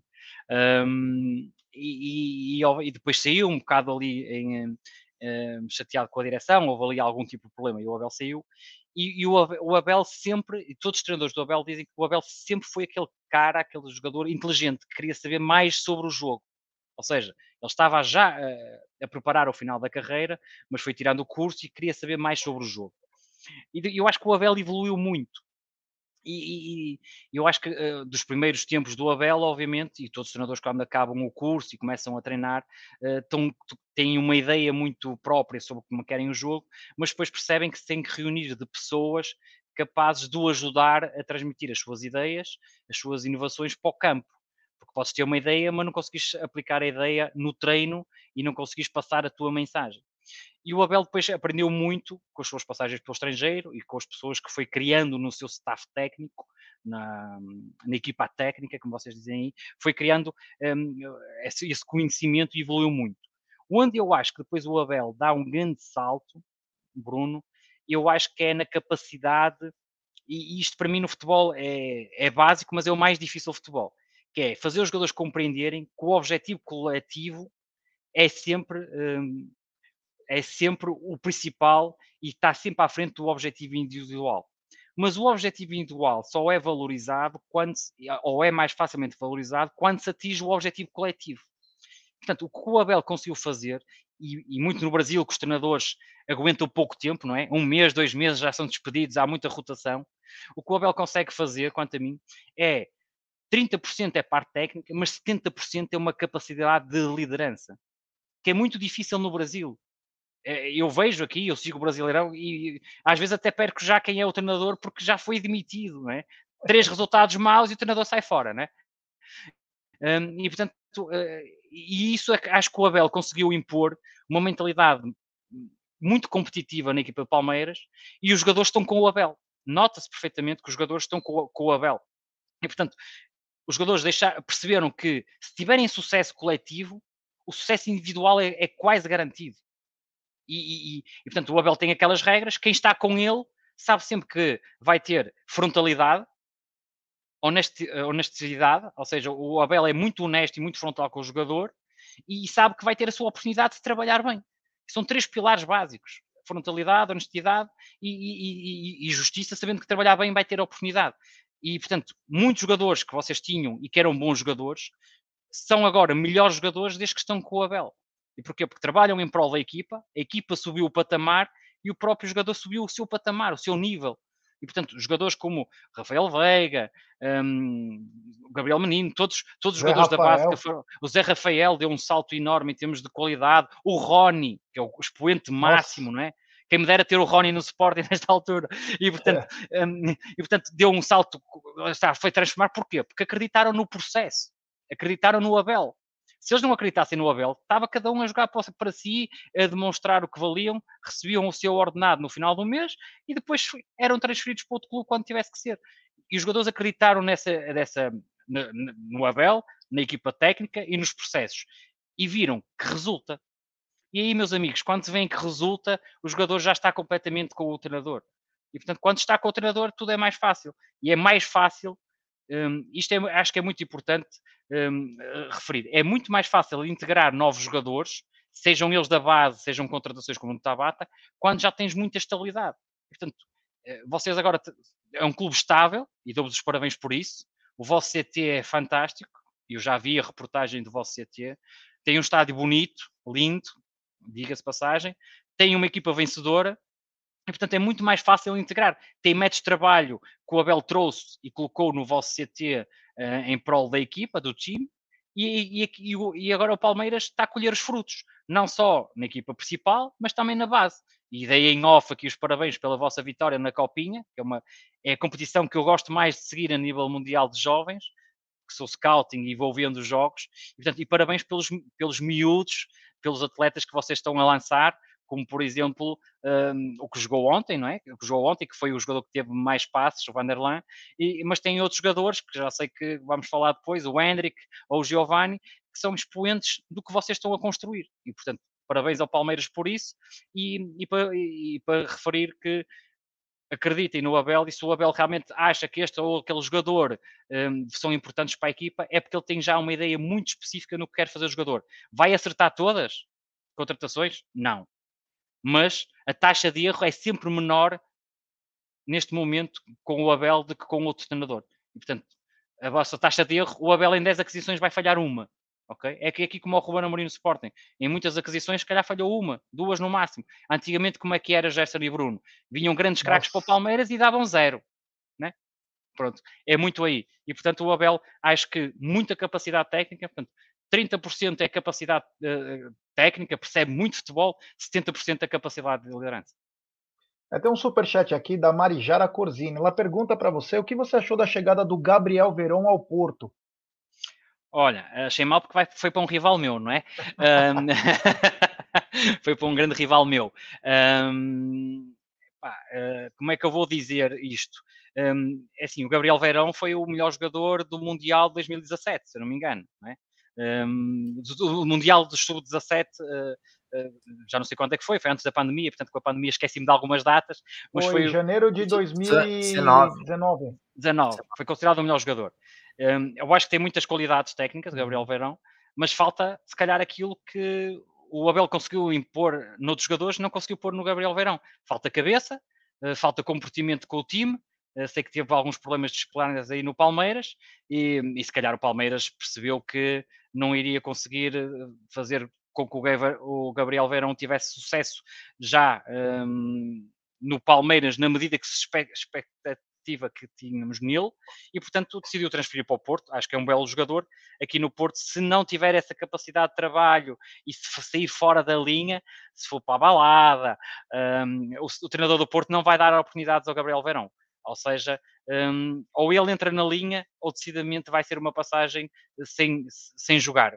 Aqui no Porto, um, eles são muito duros com os jogadores e, e, o treinador é muito exigente e, portanto, só tem um, só, o Gabriel Verão só tem um caminho. Ou entra na linha, ou vai passar uma época uh, sentado no banco. Sérgio Conceição, né? Foi um bom é, jogador, muito bom jogador. Um bom jogador, é verdade. Marcou três gols à Alemanha. Barcelona, Fiorentina. Bom, é, no, uh... no europeu marcou três gols à Alemanha deve ter sido dos poucos jogadores portugueses a marcar três gols à Alemanha num só jogo. é, tem mais um superchat do Fábio Angelini. Não sofro de complexo de vira-lata, então posso dizer, estamos a um oceano do estudo de futebol em relação a Portugal. Parabéns a Mite e abraço ao João. É verdade, os portugueses eles estudaram. Olha a safra de treinador, além dos jornalistas como o João, tem também os, os, os treinadores que estão agora bombando na, na Europa, principalmente na Inglaterra, tem uma safra muito boa rodando o mundo aí, sabe por quê? Porque estudam, estudam pra caramba. Enquanto o brasileiro acha que ainda é aquela coisa, ah, põe o talento lá que resolve, os caras já estão, ó, há anos luz, sabendo que o, que o talento, ele acaba, não só o talento resolve, precisa de disciplina, precisa de estrutura de futebol, e os portugueses estão há anos luz de nós. Não vou dizer que é infelizmente, só quero dizer que o futebol ele se modernizou, ele progrediu, e o brasileiro ainda acha que é dancinha, samba. Não resolve mais isso, né, João? É, é, não resolve, ajuda a ter talento, bem? ajuda muito a ter talento e, e, acho que no Brasil é, é, realmente o país com mais talento para o futebol, é natural vosso. Eu sei que o Gerson, estávamos a falar, também jogou futsal e joga futebol, há muito talento realmente no Brasil, mas aqui também. Tem... mal, viu? É? Ah, muito mal, muito ruim. Ah, você é louco. Não sei, não vi, manda-me vídeos para analisar. Mas, mas a verdade é que o Brasil tem muito talento. Há a questão dos treinadores. Eu acho que o Gerson tocou num ponto, que é a questão do estudo. Eu acho que há muitos treinadores brasileiros que pararam. Ou seja, acham que sabem tudo e pararam ali no tempo e falta algumas componentes componente de liderança, a componente também de treino, é muito tudo igual, foi como foi passado, mas também acho que já há muitos treinadores brasileiros já com esse, com esse conhecimento e que estão a, evoluir. Portanto, eh, vamos ter aí bons, bons treinadores brasileiros de certeza no futuro. Acho que a chegada de português ou qualquer treinador, isto não é ser Portugal, qualquer treinador que traga conhecimento é sempre bem-vindo a uma liga. Quando aqui, por exemplo, recebemos um treinador alemão que traz conhecimento, é sempre bem-vindo à Liga Portuguesa. Agora, se for um treinador que não traz conhecimento nenhum, está a tirar um lugar a um treinador nosso, nem que seja jovem, que tem conhecimento e que está a começar. Basicamente é isso. Em relação ao Palmeiras, deixem-me dizer que eu vi na reportagem do vosso CT que existe muito conhecimento. O Palmeiras está um bocado à frente em relação aos outros clubes. Conhecimento de fisiologia, medicina desportiva, o próprio scouting, a própria direção do CT, a mostrar os planos. Portanto, e é esse conhecimento, e, e, provavelmente o Palmeiras andou à procura dos melhores uh, profissionais aí do Brasil e conseguiu uh, adquiri-los, e isso é muito importante para a evolução. Depois tens de ter uma equipa técnica, e obviamente que isto é tudo muito bonito, falar de um CT bonito, a base a ganhar e tudo, mas se a equipa principal, meus amigos, agora aqui que ninguém nos ouve, se a equipa principal não ganha, está tudo tramado, não é? E portanto é, é bom ter um treinador com conhecimento à frente da, da equipa principal. Ô, João, em algum momento o Abel vai embora. Me dá dois nomes de técnico portugueses aí que eu já vou guardar aqui. Vou deixar no caderno. Essa é a melhor pergunta. Muito boa. Muito me, boa. Me, me dê aí nome de dois treinadores jovens portugueses para mim já ficar de olho. Eu espero que os outros clubes não estejam assistindo isso daí, porque aqui toda hora estão procurando técnico, né? Mas tem aí alguém que está despontando, né? Pode, pode vir a ser, quem sabe, o novo. Não no nível do Abel, porque o Abel, o Abel tá no nível gigantesco. Gigantesco, é verdade. Olha, um, é difícil porque é difícil prever porque eu acho que fez muito bem ao Abel aquela experiência que ele teve na Grécia. Okay? E, eu passo a explicar o meu raciocínio. Porque isto, uh, por exemplo, Uh, há muitos treinadores portugueses que, que, já foram para o Brasil agora por causa também da questão de moda e de Jorge Jesus, né? foi para o Flamengo e depois abriu-se a porta, mas que não têm o conhecimento nem a capacidade de liderança do Abel. E conforme eu disse, 70% da capacidade de liderança para estar aí no Brasil é fundamental. E portanto ele pode ser muito bom tecnicamente aqui em Portugal e nós acharmos todos aqui os três, epá, este cara vai, vai chegar ao Brasil e vai rebentar com tudo. Mas depois falta a liderança, falta a capacidade de comunicação que o Abel tem e, e tomei aqui nota no meu caderno que o Bruno disse um, que adora ver as conferências de imprensa do, do Abel porque é, é, é, muito bom ver a lição que ele dá. Aqui o Ruben Amorim é exatamente no Sporting. Eu nunca vi as conferências de imprensa e agora vejo todas, porque ele já prepara o jogo na conferência de imprensa e no final do jogo ele já está a preparar o próximo na conferência de imprensa. Às vezes as palavras que ele diz é para dentro e é para fora do time. Na conferência de imprensa ele já está a preparar o próximo jogo. E, portanto, isso são, é, são treinadores, isso são pessoas inteligentes, são treinadores, são técnicos inteligentes que sabem comunicar. O Ruben Amorim era claramente um grande treinador para o Palmeiras, Bruno, um, saindo do Sporting, da mesma forma que eu acho que o Abel, no futuro, poderá ser um possível treinador do Sporting quando sair o Ruben Amorim. Uh, fica aqui uma, uma, mas é uma aposta minha, é uma, uma opinião minha.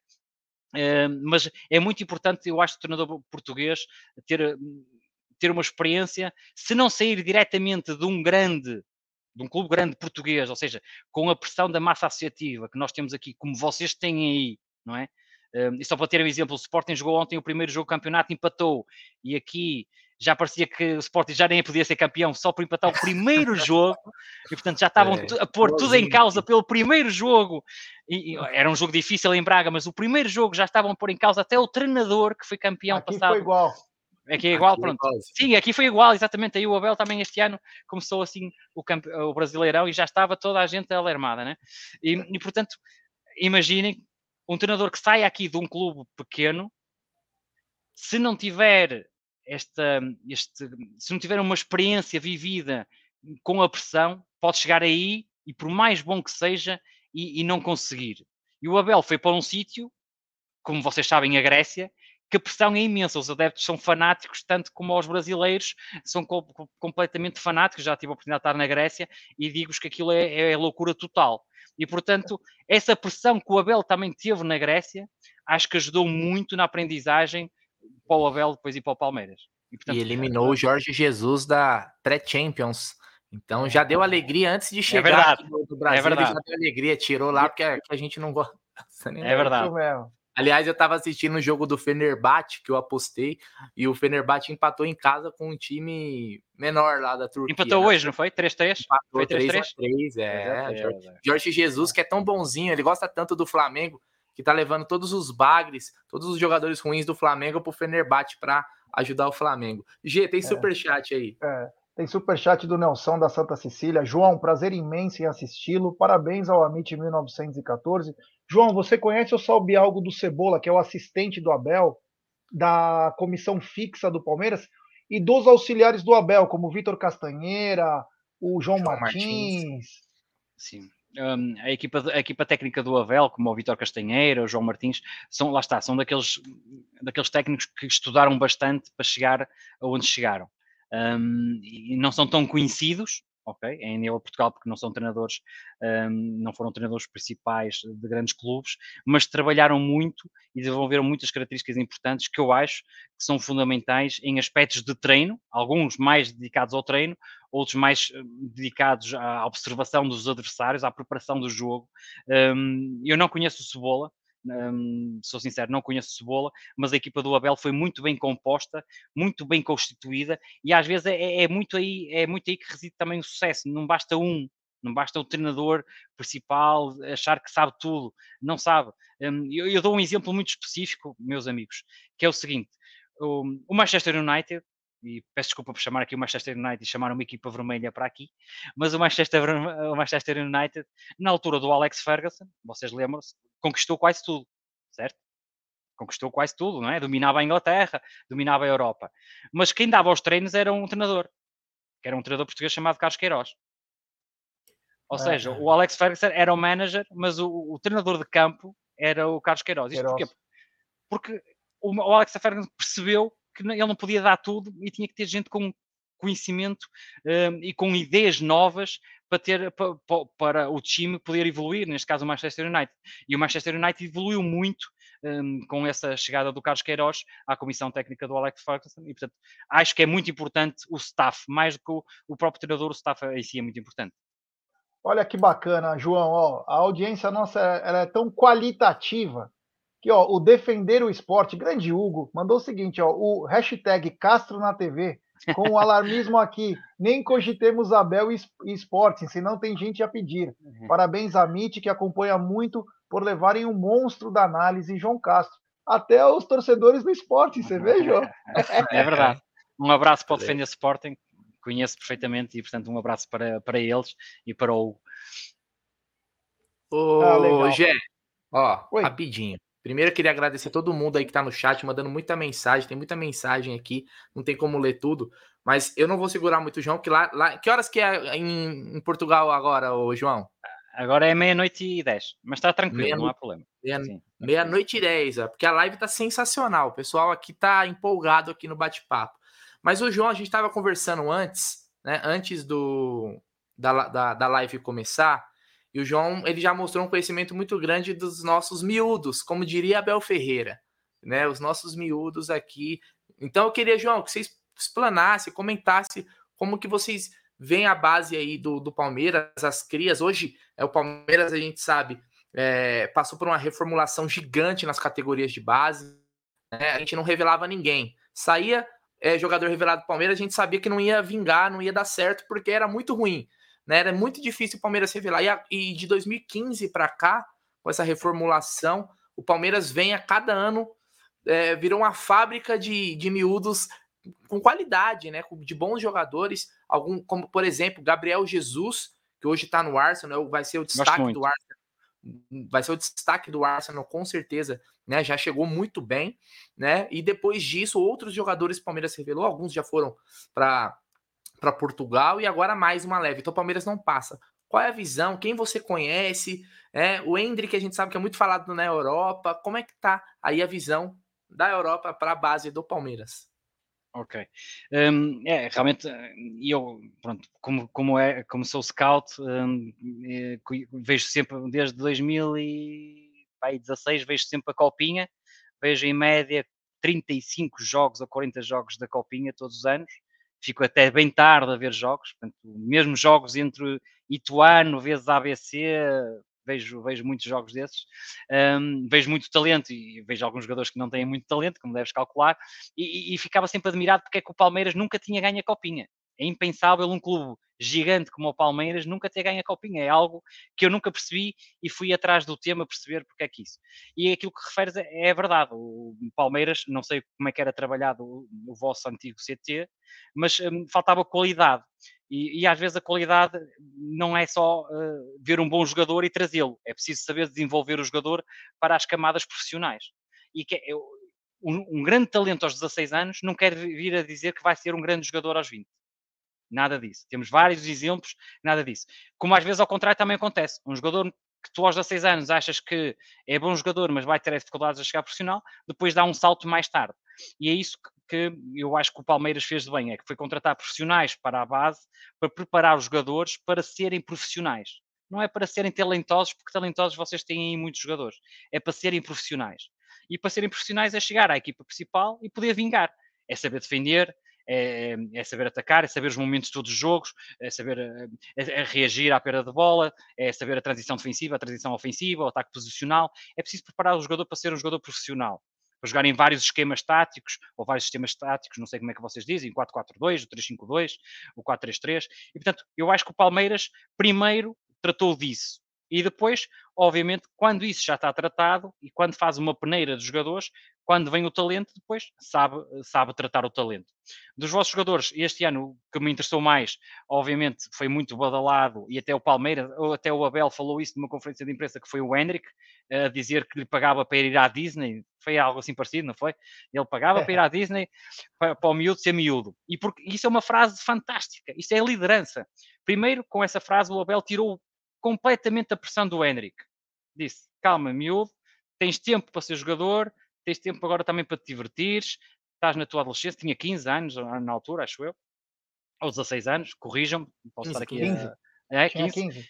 Ah, vai para Paris, conhece Paris, eh, é jovem, eh, falta ainda muito, aqui muitas etapas até seres profissional mesmo, e portanto isso aí tirou logo a pressão e acabou logo com os ruídos que estavam a dizer que o, que o miúdo devia ser titular no Palmeiras, que eu estive a ler, e portanto isso tirou logo, tirou logo um, a pressão do miúdo, que se sentiu muito mais confortável, e, e obviamente deve estar a ser efetuado um trabalho, quer muscular, quer de fisionomia para o jogador, de fisiologia no jogador, a preparar o Hendrick para ser, hum, não sei se ele vai sair ou não, se o Palmeiras vai vender ou não, mas é verdade é que deve estar a ser preparado eh, para ter condições para ser eh, um grande profissional e um grande craque. Da mesma forma que um dos jogadores que mais gostei na Copinha também foi o Giovanni Henrique, um, que vocês disseram que se calhar ia ser vendido para o Ajax, não foi? Acho que tem interesse, é, né? Um grupo de scout, claro. um grupo de scout chamado Forza Group lá da, da Holanda é, que tinha indicado, principalmente se o Anthony pudesse sair para o Manchester United ou um outro time, e que eles viam no Giovanni com as mesmas semelhanças do Anthony, né? Um jogador que joga pelo extremo direito, é. que tem uma capacidade na diagonal fortíssima, Fantástica. conclui muito bem ao gol, é um garoto ainda, então ele está no radar ainda, não acabou, porque a última proposta tinha sido 12 milhões, milhões de euros. 10, é, 10 é, ou 12 milhões de euros. O Palmeiras não aceitou. E o Palmeiras não aceitou. E, e acho que faz bem não aceitar, um, porque o jogador, se o Palmeiras, uma coisa é quando o clube precisa muito de dinheiro. Se o Palmeiras está numa situação muito mais estável, o Giovanni, quando começar a aparecer a jogar mais, vai valer o dobro do que vale agora, vai valer o triplo. Portanto, é uma questão de gestão de carreira, não só do Giovanni, mas obviamente depois da gestão financeira também do Palmeiras. Portanto, foi os jogadores que me chamaram mais a atenção eh, em termos da base, mas eram óbvios. Mas um dos jogadores que também me chamou a atenção, que se calhar chamou a pouco. A, a, pouca gente, não sei, mas pelo menos aqui o que me, que me chamou muitas, muitas vezes a atenção, um, e principalmente em um ou dois jogos que eu achei que tinha possibilidades de, lá está, tinha características que te levassem a ser profissional mais rápido até que, que os restantes, foi mesmo o, o Van der Laan. Um, porque eh, eu este ano, e por causa do eu trabalho, eu faço scouting para um clube da Dinamarca, eh, este ano vi à volta de 20 laterais esquerdos eh, para, para a Dinamarca para, para poderem jogar lá. E, hum, e, portanto estou muito familiarizado com, a, com o que é que é necessário para um lateral esquerdo moderno. E o Vanderlan deixa o Vanderlan aqui, João, deixa o Vanderlan mais deixar, um pouquinho, por favor. E, e, eu acho que o Avel viu exatamente o mesmo que eu vi no Vanderlan. Um, um jogadoraço. um jogador aço, ontem fez uma bela partida, lá está, foi o jogador com mais passos acertados até na primeira parte, hum, e portanto acho que, lá está, o Abel, o Abel vai estar muito atento sempre aos miúdos, como ele diz, e, e à base, mas também só os vai chamar quando achar que eles vão ter sucesso, nunca os vai queimar, e, portanto nunca vai colocar os jogadores, por exemplo, a pior coisa que se pode fazer com o miúdo é colocar numa equipa que está mal, mal fisicamente, ou que, está, que não está entrosada, isso, isso não pode acontecer. Peço desculpa, deixa-me só. Tranquilo. Eu vou ler no superchat antes do, do João completar. Fica mais tranquilo, ó. É um superchat do Fabrício Furlan. Ele diz o seguinte: falem para o João deixar a modéstia de lado. Para ele, os técnicos portugueses são os melhores da Europa, considerando o tamanho da Liga Portuguesa e das demais? Uh, espera aí, deixa eu recuperar aqui um bocadinho. Tranquilo. Então, ele só perguntou o seguinte, João, se para hum. você deixar sua modéstia de lado, para dizer o seguinte: os técnicos portugueses são os melhores da Europa, considerando o tamanho da liga. É verdade, uma liga pequena, mas que produz tanto, né? É, pode ser considerado hoje é, o maior celeiro de técnicos no mundo? É um dos, mas hum, continuo a achar que a Alemanha produz os melhores técnicos. Ah, isso aí. Porque nós temos o na, na, na, Premier League mesmo, tem o Nuno Espírito Santo, né? Acho que ainda tá lá. Não, já saiu, já saiu, saiu. já saiu. Tava no Overhampton, né? Saiu. Tinha um Mar Marco Saiu, agora, agora temos, sim, temos o Marco Silva no Fulham, uh, temos o Bruno Lage no Wolves. Ah, então e são... são... dois, são dois, são dois. É, mas, por exemplo, é... temos, temos um técnico muito bom, mas não é treinador, mas que trabalha nas questões de, de scouting e de observação no Liverpool. E o Klopp já falou muito dele. Ou seja, além dos treinadores, o que eu acho que Portugal está a produzir bem são analistas de futebol, são pessoas com conhecimento em, em diversas áreas, quer a parte do treinamento, ou seja, a parte do scouting, ou seja, a parte da observação dos adversários, ou seja, não só os técnicos, mas também os coadjuvantes, não é? o pessoal das equipas técnicas que Portugal está a produzir com, com muita qualidade para esse mundo fora. Ô, João, é, eu sei que já está bem tarde para você, mas eu queria fazer uma pergunta um pouco mais delicada, que é o seguinte: é, desde que o, o Abel chegou aqui e, e fizeram muitas brincadeiras, né? Ah, o Palmeiras contratou o Abel porque o Abel derrotou o Jorge Jesus. E começou com muita brincadeira, porque o Palmeiras tinha um, um alvo antes, que era o Miguel Ángel Ramírez, o espanhol, que treinou o Independente Del Valle, né? Acabou não dando certo a negociação, mas é... aí o Palmeiras trouxe o Abel, mas ninguém. Era só brincadeirinha. Depois que o Abel começou a conquistar as coisas, começaram, na nossa opinião, como torcedores do Palmeiras, é uma briga muito grande. Inclusive, agora o Palmeiras está processando vários jornalistas. E eu queria saber a visão de vocês em Portugal. Se você acha que está rolando um pouco de xenofobia contra o nosso treinador, porque ele já foi chamado de colonizador, já foi falado de um monte de besteira, a gente fica muito nervoso. Eu, principalmente, sou um cara bem nervoso, para mim, eu ia meter a mão na cara de todo mundo. Mas é, me incomoda bastante é, a má vontade e até um, uma certa uns absurdos que a gente ouve sobre o Abel. Se vocês em Portugal estão reparando a mesma coisa ou não? Olha, vou ser sincero, eu acho que o Abel foi maltratado por alguns jornalistas brasileiros. Não tenho como negar. Um, foi maltratado, tanto que houve algum que até pediu desculpas, não é? Dizia que o Abel não percebia nada e que era um cara retranqueiro. É, o Abel não é um cara retranqueiro, o Abel é um cara que é um treinador que sabe e que é um treinador que ganha. E é isso que os, os adeptos querem, é um treinador que ganha, é um treinador vencedor.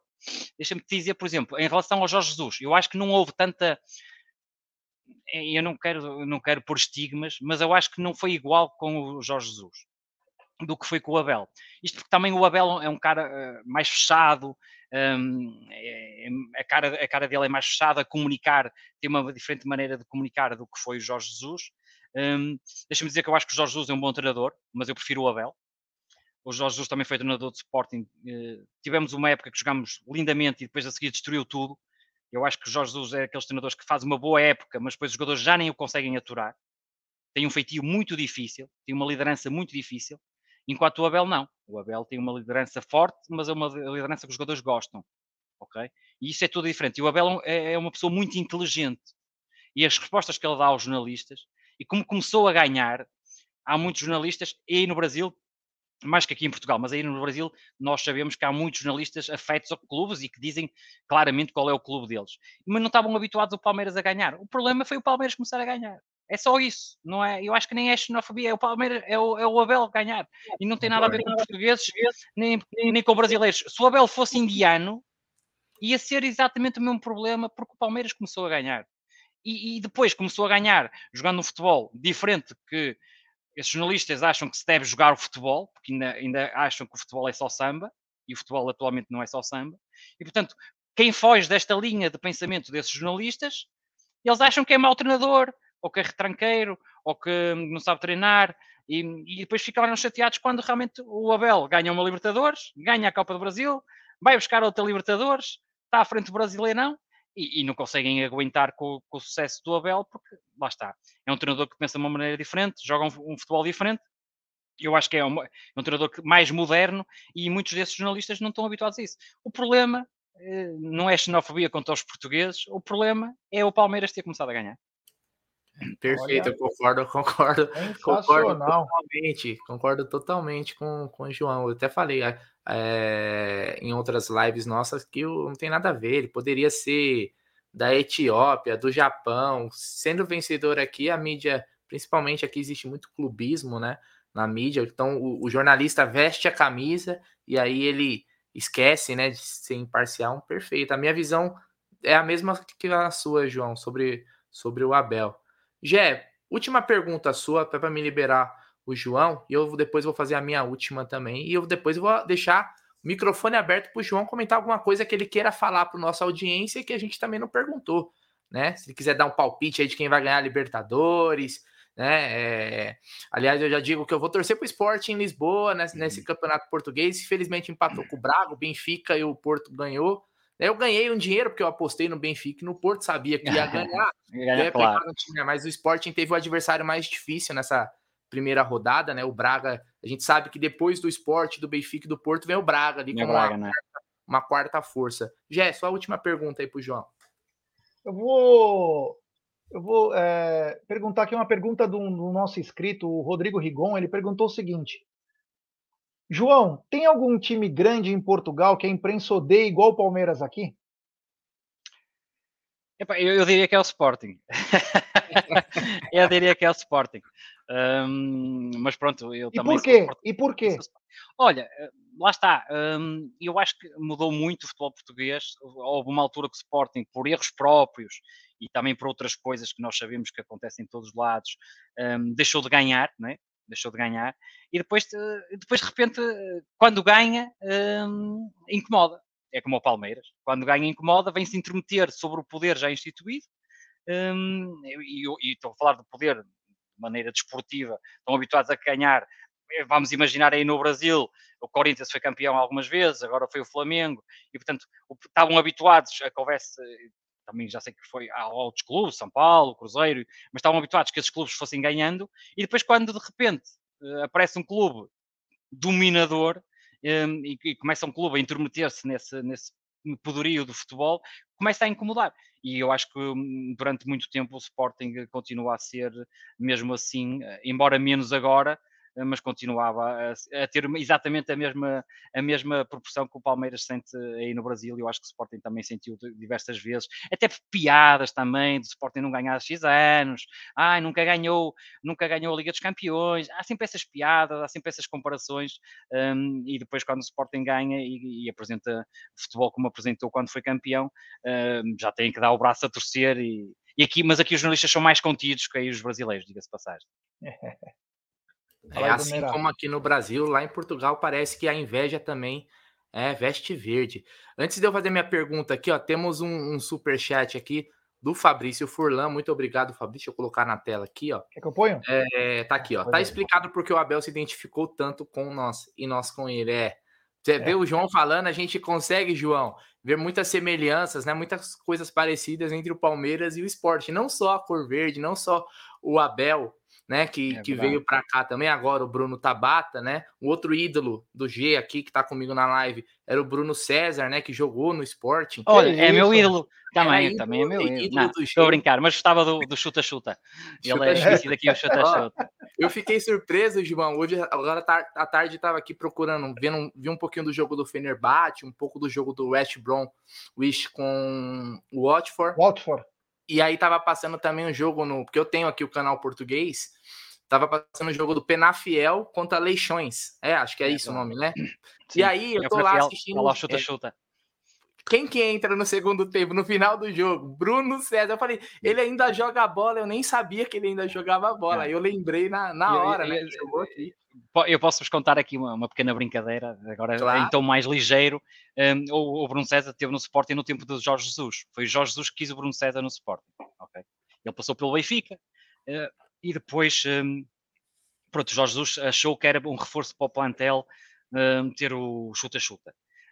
E eu comecei a brincar a dizer que era o meu ídolo chuta-chuta, porque ele, logo no primeiro jogo, marcou dois golos, assim, dois tiros, dois, dois tiros, dois golos na apresentação pelo Sporting. E, e depois na brincadeira disse que era o jogador que eu gostava. Uma brincadeira aqui das redes sociais, no Twitter. Mas a verdade é que o chuta-chuta, na Liga dos Campeões com o Jorge Jesus, marcou o golo em, em, eh, contra o Real Madrid lá em Madrid, Portanto, o chuta-chuta marcou um gol no Santiago Bernabéu e marcou, uh, e nesse ano foi o melhor marcador do Sporting na Liga dos Campeões, marcou à Juventus, marcou ao Real Madrid, portanto, marcou aos dois grandes times que nos calhou no, no grupo, o chuta-chuta fez gol e foi o melhor uh, marcador do Sporting na Liga dos Campeões. Então, a partir daí, disse sempre que o chuta-chuta era o melhor jogador do mundo, mas era na brincadeira, e ele agora está aqui num clube bem perto, que é o Penafiel. Um, ehm, Cidade é, do Abel, é, né? É um cara incrível. Cidade é do Abel, inclusive. Cidade né? do Abel, exatamente. Hoje é, ó, tem uma pergunta aqui rapidinho do Fábio. É, quer ver, peraí, do Fábio Angelini, que ele perguntou: João, qual o maior estrangeiro do esporte? Azaldi ou Balakov? Olha, grande pergunta do Fábio. Um grande abraço por fazer esta pergunta. É sinal que conhece realmente os jogadores de Sporting. Eu, eu, eu não tive a oportunidade de ver o Yazalda jogar. Um, sei que era um grande jogador, foi o maior goleador de sempre de Portugal e, e do Sporting. Tive a oportunidade de ver o Balakov jogar. E, meus amigos, o Balakov, se jogasse nesta altura, uh, estava no Barcelona, no Bayern, no City. Era incrível o Balakov. Aliás, eu convido-vos, vocês a procurarem no YouTube os golos do Balakov. Era o número 10, como agora já não existe o número 10, né? agora já não existe o número 10. Alguém, um cara que joga ali a 10, pelo menos na Europa, é, é muito difícil ver ali um cara com 10. Tinha um remate fantástico, tinha um drible brutal, era um jogador, e, e repara, ele jogou no Sporting daqueles anos em que o Sporting não ganhava um campeonato. Mas era, era búlgaro? Era búlgaro. Aliás, o Balakov é da geração do Stoichkov, que jogou no, no Barcelona, lembras? E, aliás, essa seleção da Bulgária ficou em terceiro lugar no Mundial, nos Estados Unidos, se não me engano. E, um, e o Balakov, nós tínhamos dois búlgaros, tínhamos o Balakov e o Yardanov. O Yardanov era, era, era, era avançado e o Balakov era o 10 camisa 10. E era cada golo, era livres. O Balakov decidia jogos, ele podia estar a jogar mal, mas se a bola caía nos pés, meus amigos, aquilo era, era golos do, do era golos de chapéus ao guarda-redes. Tem um golo contra o Benfica, o nosso maior rival, um, aos 8 segundos da partida. Bola ao meio campo, bola para ele, e ele fora da área, de pé direito, que nem era o pé dele, bola ao ângulo, 1-0, 8 segundos. Um, tem golos inacreditáveis, pena que realmente que não tenha que não tenha tido a sorte de ter sido campeão pelo Sporting, mas para mim foi o jogador que mais me prazer de ver a jogar no Sporting foi o Balakov, porque realmente era. Se eu jogasse agora, agora jogava um ano no Sporting, era vendido por 60 milhões para o Manchester City ou algo do género. Era mesmo um grande craque. Obrigado Outro por essa ídolo, pergunta, que foi fantástica. Outro ídolo do, do Jaguarino, que jogou no Palmeiras e no Sporting, foi o zagueiro Gladstone também Pelo amor de Deus. que jogou no esporte. Quem também jogou no Sporting, veio é. o Palmeiras, foi o Edmilson He-Man. Você lembra do central, atacante, centroavante? Loirinho, cabelinho Lembro. tigelinha nos anos 90. Ele chegou em 99. Tem aqui, tem aqui, tem aqui o contato dele. É, é, é, já o entrevistei, o Edmilson. Legal, o é. Edmilson foi, teve muito sucesso no Porto e depois também teve sucesso no Sporting. Passou pelo é. Porto e pelo, pelo Sporting. Para liberar o João João, um comentário seu sobre Luiz Felipe Scolari, a importância dele aí no futebol português. Hoje ele faz um belo trabalho no Atlético, tá disputando todos os campeonatos em cima, né, com possibilidade de título. O que, que você acha aí do Felipão? Olha, antes de dizer o que acho do Filipão, deixa-me dizer que eu gostava muito de ter o Vitor Roque, do Atlético Paranaense. Muito o miúdo bom. vai ser craque, vai ser craque. Um, e um, o Filipão, a importância. Eu acho que o Filipão, é, mais uma vez, é daquele. Eu acho que o Filipão, a preparação é diferente. Eu acho que 20% é técnica, 80% liderança e mentalidade. Ele aqui foi muito importante para Portugal em 2004, quando Portugal organizou a solo o, um, o europeu. Cara, foi a loucura aqui em Portugal. Um, dava os jogos nos telões, no, no, meio da cidade, e era, era o fim do mundo. Portugal foi à final e perdeu com a Grécia. Com a Grécia, que fez um remate à baliza no jogo todo e ganhou o jogo. Uma retranca o, da Grécia, né? Sim, foi o Caristeias que marcou o gol. Um, e eu acho que foi muito importante porque o, o Scolari fez-nos acreditar, lá está, a liderança e a comunicação do Scolari fez com que o povo unisse em relação à seleção. Não houve xenofobismo quando o Deco foi, por exemplo, absorvido para jogar para a seleção, foi o Filipão que fez força e a comunicação do Filipão até ajudou nisso. A comunicação foi muito forte e os portugueses estiveram realmente com a seleção que já não acontecia há muitos anos, de forma assim tão fervorosa, quase como um clube. Né? Toda a gente fala, gosta muito da seleção. Eh, eu, por exemplo, gosto mais do Sporting do que da seleção. Uh, mas isso é, é, é, meu. No Brasil sei que é um bocadinho diferente, ou é mais ou menos igual, porque a Canarinha tem outro peso. Ah, vocês também, pronto. Eu gosto mais do Sporting que da seleção. Mas naquele ano eu lembro-me de ter ido ver jogos para o meio da cidade, para os telões, com a minha mãe. A minha mãe nunca viu um jogo de futebol e ia. Portanto, ele conseguiu congregar isso e é, é realmente algo que nós agradecemos. Agora, hum, depois, eh, pá, o Scolari teve quase, amigos, a vir para o Sporting, houve uma negociação com o antigo presidente do Sporting, com o Bruno Carvalho, teve quase a vir para o Sporting, não, não se concretizou, um, mas acho que foi importante para o futebol português, até para mostrar que é possível um treinador comunicar de forma diferente. Um, e isso acho que, é, que foi um ensinamento para alguns treinadores portugueses que as conferências de imprensa eram fracas, que hum, não tinham aquela emoção, não passavam aquela emoção e o, e o Scolari conseguiu eh, agregar muitos e, portanto, acho que foi ali um marco para Portugal, foi pena a final, teria sido histórico.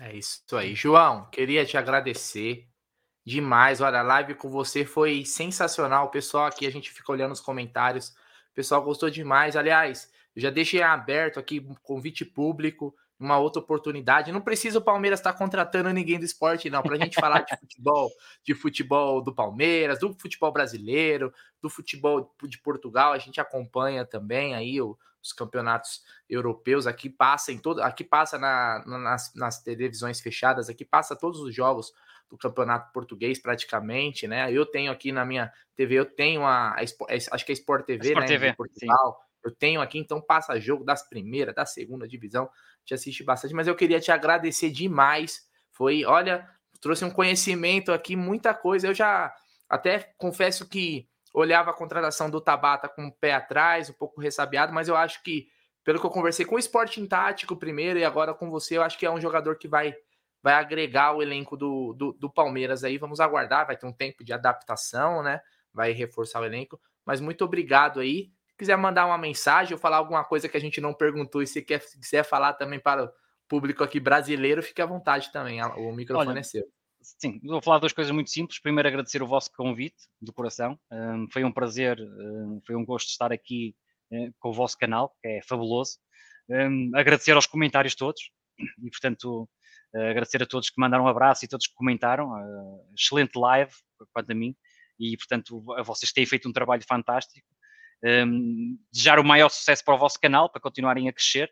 Um, indicar que sempre que precisarem estarei, estarei aqui, portanto deixo a porta aberta e este oceano que nos separa, mas que é facilmente transponível uh, através deste, da internet, que é uma das coisas boas que nós temos hoje em dia, e portanto depois poderei-vos convidar também para vir ao, ao, ao, meu canal e vocês falarem aí um pouco do Palmeiras. Seria uma honra. E festejar a Libertadores, e portanto queria dar aqui para, para os adeptos do Palmeiras, um, desejar todo o sucesso do mundo, quer no Brasileirão, quer no Libertadores. Um, eu acho que o Palmeiras tem grande hipótese de, de conquistar, e, mas uma das coisas é fundamental. Uh, mesmo não conquistando, vão conquistar, mas mesmo não conquistando, o importante é estar sempre a lutar pelo fim pelos títulos, porque depois eles vão cair, eles vão aparecer. E vocês estão sempre a lutar pelos títulos e eles vão aparecer, já têm aparecido, e eu acho que este ano vai ser um ano mais verdão aqui para o Palmeiras e, portanto, estaremos depois cá para dar os parabéns ao Palmeiras e aos adeptos. E uma das coisas que eu acho que os adeptos devem confiar, e às vezes digo isso para os adeptos de Sporting, que são adeptos difíceis, hum, é que se o trabalho está a ser bem feito, é preciso confiar no, no técnico. Não é, não é a primeira coisa, ah, não presta o jogador, ah, não, não, confiem, o técnico está a ter sucesso, é, confiança, porque essa mensagem também chega ao técnico e é importante sentir essa confiança vindo dos adeptos. Portanto, toda a sorte do mundo para o, hum, para o Palmeiras e para vocês.